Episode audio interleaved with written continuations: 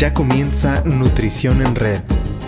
La importancia de la nutrición en nuestro país desde un punto de vista de la salud y el bienestar social y laboral.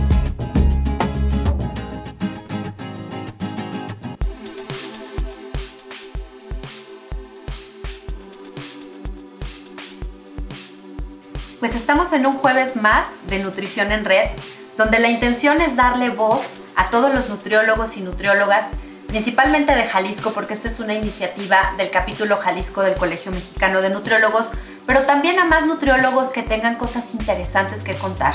Estamos convencidos que desde el área de expertise de cada uno de los profesionales de la nutrición, cada quien desarrolla diferentes habilidades, tiene muchos tips, estrategias que puede compartir, tanto para la población en general como para los profesionales que estamos dedicados a, a esta área que bueno, esto puede acrecentar nuestro acervo cultural en materia de alimentación, en materia de bienestar y en materia de estilo de vida. Y un tema que eh, considero que es muy importante y que en algunos episodios pasados abordamos son los primeros mil eh, días de vida de un ser humano. ¿Por qué? Porque sabemos que en estos eh, mil días de vida, y les decía, ya hay un episodio al respecto, les aconsejo que vayan y lo escuchen si no lo han escuchado, con la doctora Clio Chávez. Ella nos platicaba cómo en estos primeros mil días pues el ser humano tiene básicamente una programación que es crucial para el resto de su vida. Es decir, lo que gestemos, lo que, de lo que nos alimentemos, eh, del el tipo de estilo de vida que promovamos en estos primeros mil días de vida, va a tener un impacto muy importante para eh, la edad adulta, para el futuro de, de los días por venir en nuestra vida. Por eso queremos profundizar un poco más en este tema que ya abordamos a manera general eh, en cuanto a los mil días de vida, pero enfocarnos específicamente a una parte de la alimentación. ¿Por qué? Porque eh, pues el ser humano, la recomendación es que más o menos a partir de los seis meses de edad empiece a introducir alimentos distintos a la leche materna, que es lo que conocemos como alimentación complementaria. Pero hay un tema muy interesante que es no solo la alimentación complementaria, sino la alimentación complementaria perceptiva. Y para esto tenemos una experta el día de hoy que nos va a platicar al respecto, que es la licenciada Caro Bravo. Ella es licenciada en dietética y nutrición, es maestra en nutrición humana con orientación materno-infantil por la Universidad de Guadalajara, es profesora a nivel licenciatura y cofundadora y nutrióloga activa dentro de e Nutripedia, que es una consultoría privada que se dedica a dar educación nutricional pediátrica para padres y para profesionales de eh, la salud. Entonces, ella es experta en el área de pediatría, trabaja mucho con este tema de alimentación perceptiva y por eso nos va a compartir hoy sobre, sobre este interesante tópico. ¿Cómo estás, Caro? Un gusto saludarte y tenerte con nosotros aquí en el programa. Muchas gracias por la invitación, Mariana. El gusto es mío. Gracias por tenerme aquí y darme espacio para platicarles un poquito sobre un tema que a mí me apasiona mucho, que es la alimentación complementaria perceptiva. Entonces, como ustedes estuvieron platicando con Clio en las otras sesiones, pues parte de los primeros mil días de vida vienen a ser esta, estos meses de la alimentación complementaria que van a ir de los 6 a los 24 meses y lo primero que tendríamos que entender para hablar de la alimentación complementaria perceptiva es qué es la alimentación complementaria, que lo definieron muy bien en otros capítulos, que es la introducción de alimentos diferentes a la leche materna, de preferencia a los seis meses de edad, para dar oportunidad a que la lactancia materna sea exclusiva estos primeros meses.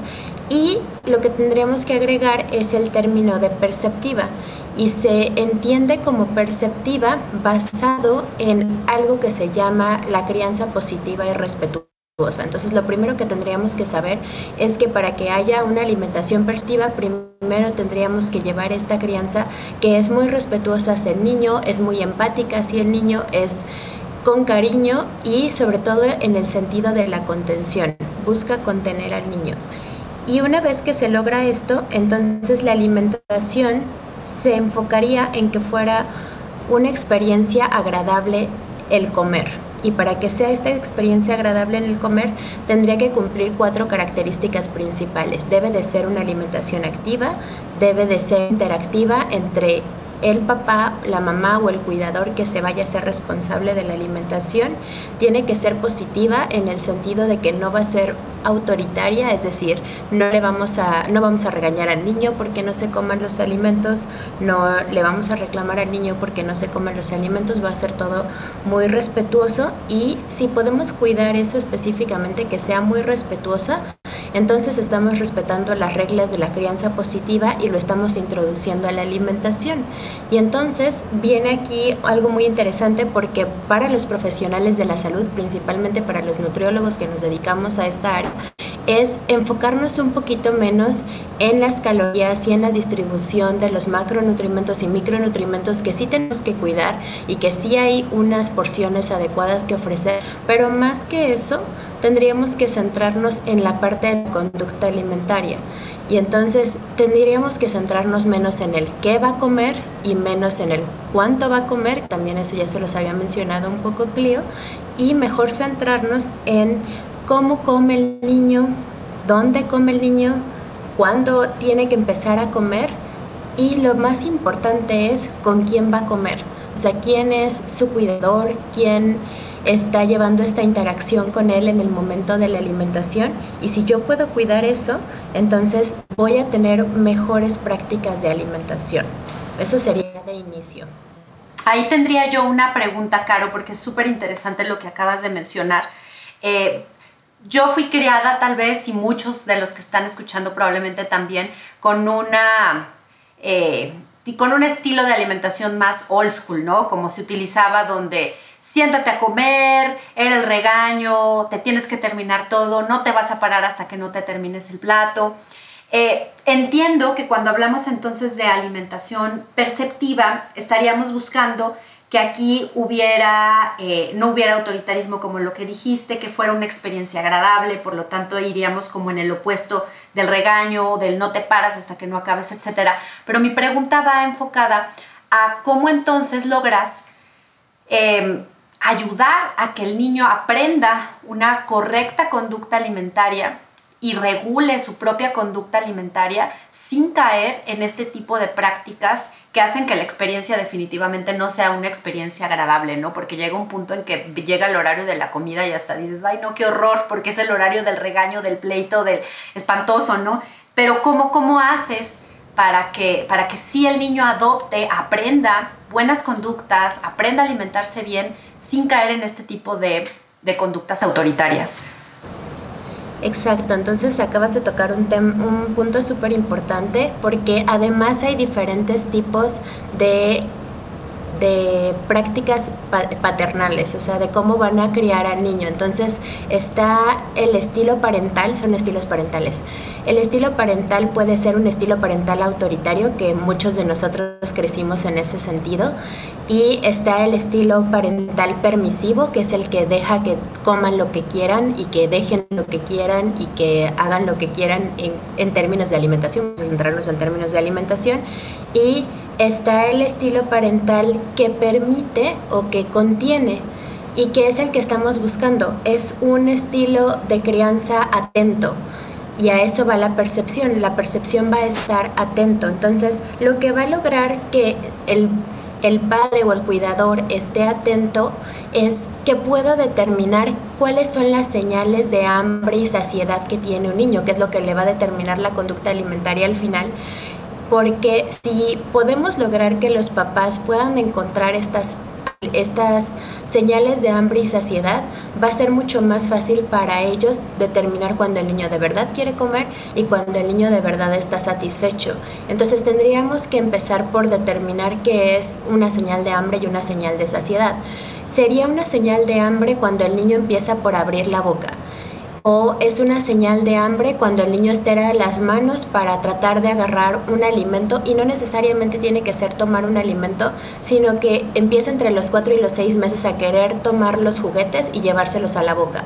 Entonces esos son señales de hambre que a mí me pueden indicar que el niño efectivamente ya está atento hacia los alimentos. Puede ser que yo lo siente en su cuna o en su neceser o en su sillita y ver que estoy preparando los alimentos y el niño se mantiene despierto y está siguiéndome con la mirada los objetos que estoy o los alimentos que estoy picando. Entonces todas esas son señales de hambre que serían las primeras a las que yo tendría que atender, porque si me espero más tiempo, pues otra señal de hambre ya muy marcada es que llega el llanto, pero no tendremos que llegar a ese momento. Y por el otro lado está la señal de saciedad. Y la primera señal de saciedad, que también tendría que ser a la única a la que yo tendría que llegar, es cuando el niño ya no me está haciendo caso, o sea, se siente disperso, pero la mayor parte de los papás, como son papás muy comprometidos en la alimentación de sus pequeños, pues no les basta ver que se distrajo una vez, entonces lo continúan intentando y como lo continúan intentando, la siguiente señal de saciedad que van a obtener del niño es que va a cerrar la boca. Y si cierra la boca una vez, pues a lo mejor otra vez el cuidador queriendo que el niño se alimente, pues trata una segunda vez y lo siguiente que va a recibir es que el niño trate de meter la mano entre la cuchara y su boca. Y entonces eso a mí me tendría ya que dejar un mensaje muy claro de que ya está satisfecho. Pero el último paso al que puede llegar un niño es a llegar otra vez al llanto, pero es el llanto de ya por favor, ya no quiero, déjenme, este, déjenme comida. ok. ¿Y cómo, cómo lo diferencias, Caro? Digo, soy mamá, por ejemplo, lo digo ahora sí como pregunta de mamá más que como pregunta de nutrióloga, ¿no? Porque cómo diferencias entre ese, esa saciedad que puede tener el niño y que tiene, por supuesto, porque está regulado hormonalmente, fisiológicamente como un adulto también, eh, pero cómo lo diferencias a un berrinche, a, un, a una fobia a la comida, no quiero comer esto, y que pudiera caer en riesgo de no cubrir, ¿no? Porque muchas veces nosotros como papás ese es el miedo que nos da o el temor y por lo que decimos, acábatelo y cómete todo, porque lo que no queremos es que se desnutran o que vayan a tener un déficit de algo, pero ¿cómo, cómo como padres podemos manejar eso para no caer tampoco en las trampas de los niños? pero también tener que darnos tranquilo de que el niño está comiendo lo que necesita comer, ¿no? Cuando le permitimos regular su propia necesidad de hambre o su propia señal de hambre y saciedad. Ok, lo primero que tendríamos que considerar es que yo tengo que confiar como cuidador y como profesional de la salud, como profesional de la salud, tengo que darle la confianza al cuidador de que efectivamente va a poder identificar las señales de hambre y saciedad de su bebé y que esto no se va a dar de la noche a la mañana como no se va a dar de la noche a la mañana, tiene que haber un contacto directo entre los cuidadores o el cuidador o la cuidadora que van a dedicarse a la alimentación del niño. Entonces todos tienen que estar en la misma sintonía para ver cuándo de verdad el niño tiene hambre y cuándo el niño nada más tiene sueño o nada más se hizo del baño y entonces pues está incómodo y no quiere seguir en la silla porque está incómodo. Y lo siguiente es que yo tengo que determinar un ambiente agradable que me permita también poder encontrar estas señales de hambre y saciedad y que el niño no está disperso por otras cosas o que no dejó de comer por otras cosas. Entonces, yo sé que el niño tiene hambre porque está concentrado en su alimento y bueno, ya ahí tendría que centrarme también en en el, tipo de alimentos y todo, pero ahorita hablando específicamente de la conducta alimentaria, tendría que respetar mucho el el que sea un ambiente agradable al momento de comer. Y esto sí cumple ciertas características. Lo primero que tiene que pasar es que el, cuidador, ya sea la mamá, el papá o, la abuelita o quien vaya a darle comer, tiene que estar a la altura del niño para que pueda hacer contacto visual. El contacto visual va a ser determinante en si estoy atento a las señales de hambre y saciedad o no.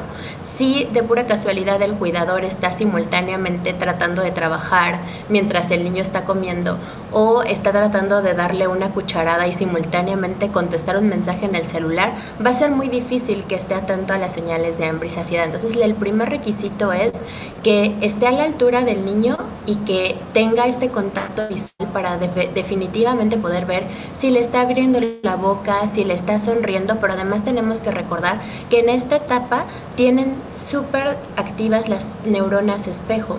Entonces, lo que sea que yo haga, el niño va a hacer en reciprocidad. Entonces, si yo me siento y mientras le estoy dando de comer, pico un pedazo de zanahoria y yo al mismo tiempo estoy comiendo la zanahoria y el niño me está viendo, el niño va a abrir la boca y va, por imitación, va a tratar de masticar o va a tratar de deglutir. Y lo mismo para mi reacción. Por ejemplo, si yo le presento un brócoli, y a mí no me gusta el brócoli y hago gestos al momento de que saco el brócoli del topper para dárselo y a mí me huele como algo desagradable y hago gestos, el niño va a rechazar el brócoli igual por imitación. Entonces es muy importante para el cuidador que vaya a dar esta alimentación que trate de ser lo más neutral y lo más empático y, no solamente neutral, tiene que ir hacia el extremo positivo, es decir, qué rico que vamos a comer, mira la zanahoria, qué deliciosa está. Y lo otro que también tiene que permitir esta atención del niño hacia el alimento es que no haya distractores. Sabemos que por normativa, por ejemplo, la recomendación internacional de la Organización Mundial de la Salud es que no se les presenten pantallas antes de los dos años y con pantallas son todo tipo de pantallas, ¿no? Televisión, celulares, tablets. Sabemos que por el mundo en el que vivimos esta recomendación es prácticamente imposible de lograr, pero por lo menos en el momento de la alimentación tendríamos que sí respetarlo, ¿no? Y no comer con la tele de fondo, y no comer con el celular al lado, y no dejar que el niño coma con la tablet enfrente, porque si no generamos distractores y entonces a lo mejor sí el niño me cierra la boca, no porque ya no tenga hambre, sino porque de repente pasó la caricatura que le llamó la atención o volteó y vio colores que le llaman la atención y entonces no se está centrando en comer, tiene un distractor atrás de él. Y lo otro que yo también tengo que cuidar mucho es dónde está comiendo el niño, es decir, la silla que utiliza para comer. La silla que utiliza para comer es súper importante, no tiene que ser una silla súper especializada, pero tiene que tener el soporte necesario para que él se pueda sentar a comer. No es lo mismo que el niño come en mis piernas o que yo le siente en la cama y le ponga algunas almohadas para que se detenga y le esté tratando de, de dar de comer así. El niño tiene que estar muy bien sentado en una sillita para su edad que le permita centrarse en lo que está dentro de su mesita para comer. Y junto con esto también tendría yo que recordar que tengo que proporcionarle los alimentos en las texturas adecuadas, porque parte de la alimentación complementaria perceptiva no solamente centrarse en los alimentos saludables, que sí es un, punto muy importante, sino en la textura o en la presentación que yo le estoy dando al alimento. Entonces, tengo que ver que la textura vaya a ser variada, no siempre le voy a dar papillas, no siempre le voy a dar trozos grandes o no siempre le voy a dar finger foods, voy a ir variando la textura, voy a ir variando los colores y además voy a ir permitiendo que el niño tenga toda esta experiencia sensorial. Es fundamental dentro de la alimentación complementaria que haya un aprendizaje sensorial y este aprendizaje sensorial solo se va a dar si yo permito que el niño huele el alimento, si yo permito que el niño vea el alimento, si yo permito que el niño saboree el alimento, pero además tengo que permitir que el niño toque el alimento. Esta es la etapa que también fue algo que a lo mejor a nosotros no nos pasó por esta crianza ligeramente autoritaria en la que tal vez crecimos en la que se nos decía que con el alimento no se juega. Bueno, de los 6 a los 24 meses es cuando sí se juega con el alimento. Esta es la oportunidad que tienen los niños para vaciarse el puré de manzana en la cabeza. O sea, es la única forma en la que lo van a poder experimentar verdaderamente. Es parte de su aprendizaje sensorial y lo necesitan sentir para de verdad tener toda la experiencia de la alimentación. Nosotros ya como adultos no la necesitamos, pero ellos sí, porque es parte de su aprendizaje sensorial y va a ser muy determinante que el, adulto o el cuidador esté en esa sintonía y con esa paciencia para permitir que el niño experimente, toque y no quiera correr a limpiarlo, porque eso sí es un problema. Cuando tenemos mamás que les gusta tener a sus bebés impecables y están comiendo y de repente se les escurre poquito la comida y de repente quieren correr con la toallita y limpiarles la cara, durante la alimentación eso no se debe de realizar, porque entonces lo que le estoy generando al niño es una hipersensibilidad y eso sí deriva en otro tipo de problemas como pudiera ser el, el niño piquir o el niño quisquilloso, ¿no? O sea, cuando yo hago conductas que limitan la experiencia sensorial y que hacen al niño muy sensible al tocar alimentos o a las texturas o a la limpieza, esto sí me puede derivar en otros problemas. Por eso es que yo tengo que hacer este tipo de prácticas que van a ser conocidas como prácticas perceptivas de la alimentación, en donde yo voy a cuidar el lenguaje que voy a utilizar, que tiene que ser un lenguaje donde yo nombre a los alimentos como de verdad se llaman, que es decirle al niño, esto es una manzana, esto es el pollo, esto es un pescado, vamos a comer huevo. Entonces, utilizar el lenguaje que debe de ser, utilizar los instrumentos y que debe de ser y el material que debe de ser, no tener distractores y sobre todo estimularlo de manera positiva. Y otra cosa muy importante que se me está escapando es el que haya horarios parte de la alimentación complementaria perceptiva es que nosotros nos acostumbremos a que el niño desde el día uno que inicia su alimentación tiene que tener un horario muy marcado de desayuno, comida y cena, porque a veces se nos queda la idea de que como son bebés y están empezando con probaditas, pues no pasa nada si se me hizo tarde o me quedé dormida y en el desayuno pues ya no, me, ya no le alcancé a preparar su papilla del desayuno, pues no pasa nada que, que en la comida lo sustituya. O ya es muy noche, pues ya no le doy la cena, ya nada más que se tome la leche. Esas no son prácticas perceptivas de la alimentación. Tenemos que impulsar y que invitar a los papás a que sean cuidadores responsables. Y dentro de esa responsabilidad quiere decir que yo voy a establecer horarios y, por ejemplo, si el niño desayuna de lunes a viernes a las 9 de la mañana, también tiene que desayunar a las 9 de la mañana sábados y domingos. No se vale que por el hecho de que yo el domingo no trabajo y entonces me puedo despertar un poco más tarde, pues ese día todos desayunamos al mediodía. No tiene que ser así. Es importante porque el niño está aprendiendo a regular sus tiempos de alimentación y sus señales de hambre y saciedad, que respetemos los horarios en todo momento y que tengamos... Ah, perdón. No, te iba a decir que entonces aquí eh, lo que funcionaría sería que el niño sea eh, el encargado del cuánto y que los cuidadores sean los encargados del qué come el niño, a qué horas come el niño, dónde come el niño. Sería como dividir las responsabilidades de la alimentación. Sí, claro, eso es algo que ya también hemos visto en otras etapas. Eh, que sí es muy importante dejar que el niño decida cuánto. Nada más que a veces se nos pasa porque como todavía son bebés, creemos que no van a poder alcanzar a determinar estas señales de hambre y saciedad, pero sí lo pueden hacer. Como tú bien mencionabas, están las hormonas, está la grelina y está la leptina que le van a ayudar a hacer esta regulación, pero tenemos que darles la oportunidad y tenemos que crear el espacio para que efectivamente puedan generar esta, este, estas señales y puedan encontrar ese espacio y esa confianza de ver a sus cuidadores y repetir las, las, los patrones de alimentación que están teniendo ellos. Entonces, también es parte de esta alimentación que el, el cuidador efectivamente se siente y exagere, por ejemplo, los movimientos al comer. O sea, como te decía en el ejemplo previo, si están dándole papilla de zanahoria, bueno, lo que tiene que hacer el cuidador es agarrar un pedazo de zanahoria y masticarlo o morderlo para que además el niño escuche el sonido de la zanahoria. Al niño no le vamos a dar la zanahoria cruda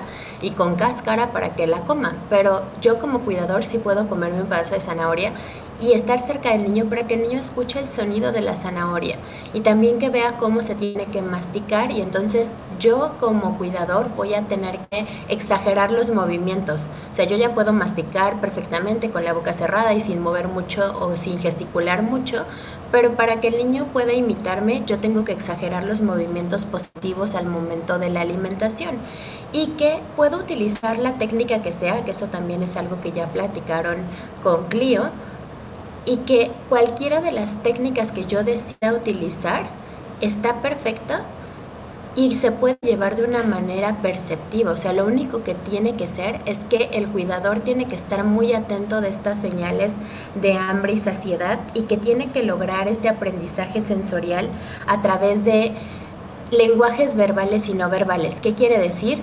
Quiere decir que yo le voy a estar hablando en todo momento durante la alimentación, pero también quiere decir que yo voy a estar atento a lo que el niño me está tratando de decir, aunque no hable.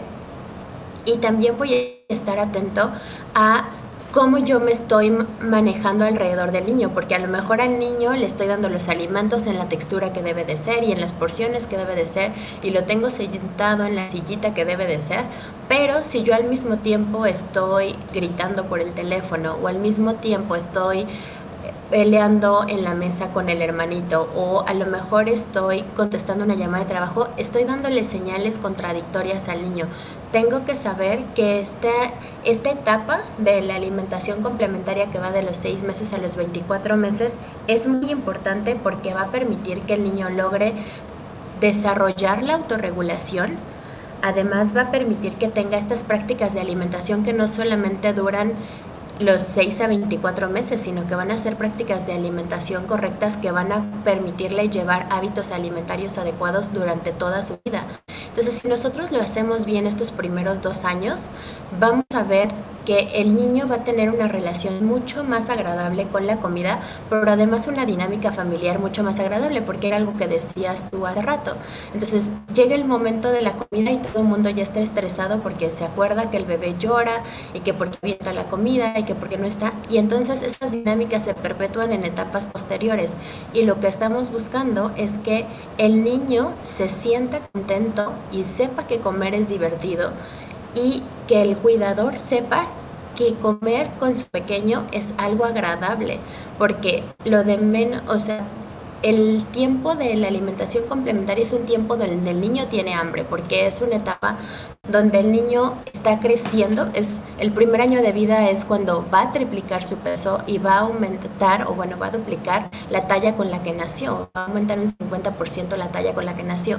Entonces, es una etapa donde definitivamente tienen hambre. Pero si yo no trabajo durante los 6 meses hasta los 24 meses todas estas prácticas de alimentación saludables o perceptivas, cuando llega la etapa de preescolar, donde el apetito ya no es tan marcado, entonces aquí es donde de verdad voy a encontrar otros problemas. Entonces por eso lo tengo que trabajar cuando tengo la oportunidad de que el niño tiene el apetito, tiene el interés, además no ha probado los alimentos, entonces cada, literalmente cada tiempo de comida es una experiencia nueva y tenemos que aprovechar esos momentos para introducirlo a diferentes texturas, diferentes alimentos, diferentes... Eh, experiencias al momento de comer, porque todo van a ser experiencias y esto le va a dar a lo largo de, toda esta suma de de tiempos de comida y de variedad de alimentos, le va a dar el, aprendizaje integral que necesita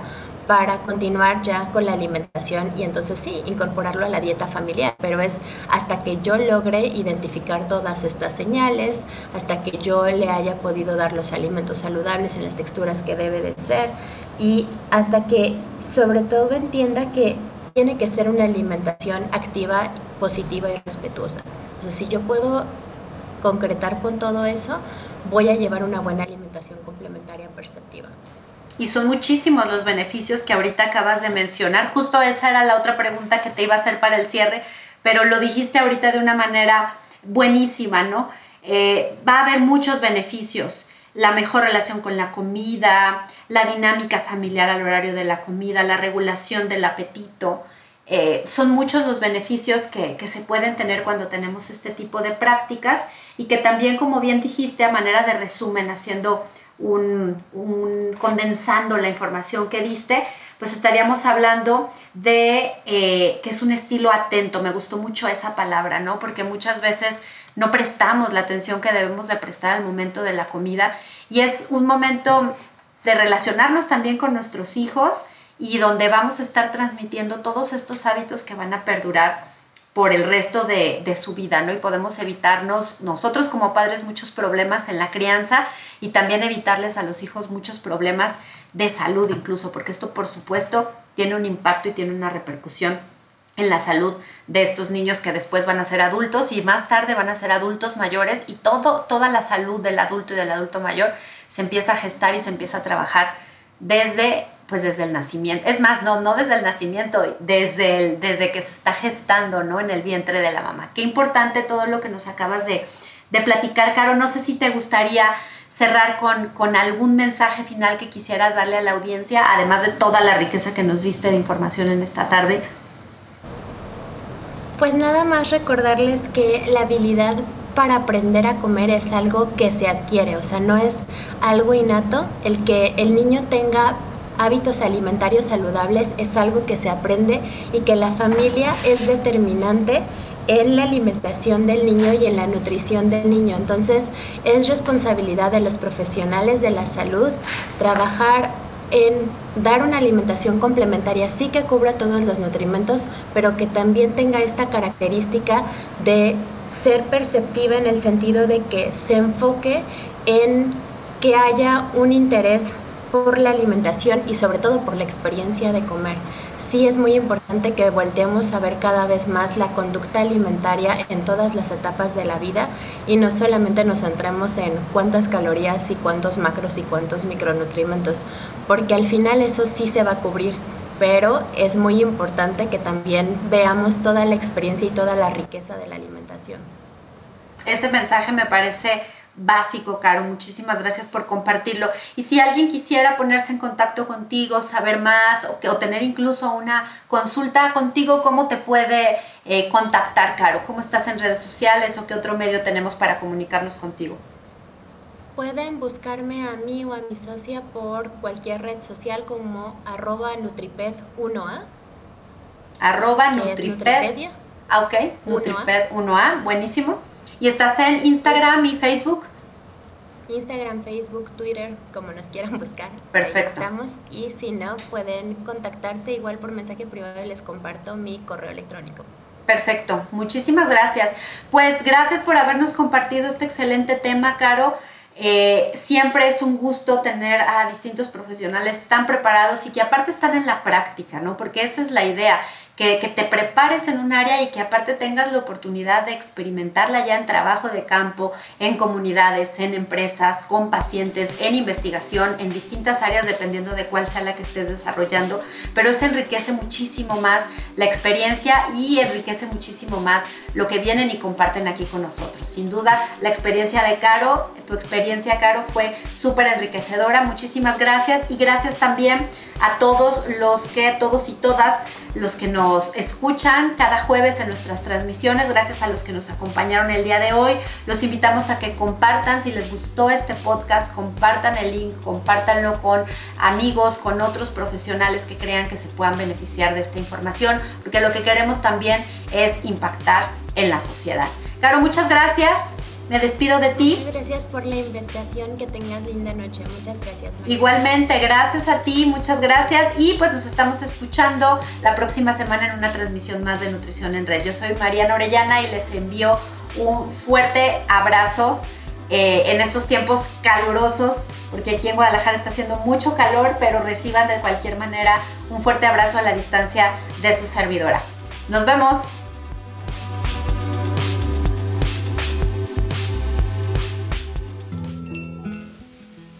Hoy te daremos una receta fácil y saludable de sándwich de espinacas sin harina.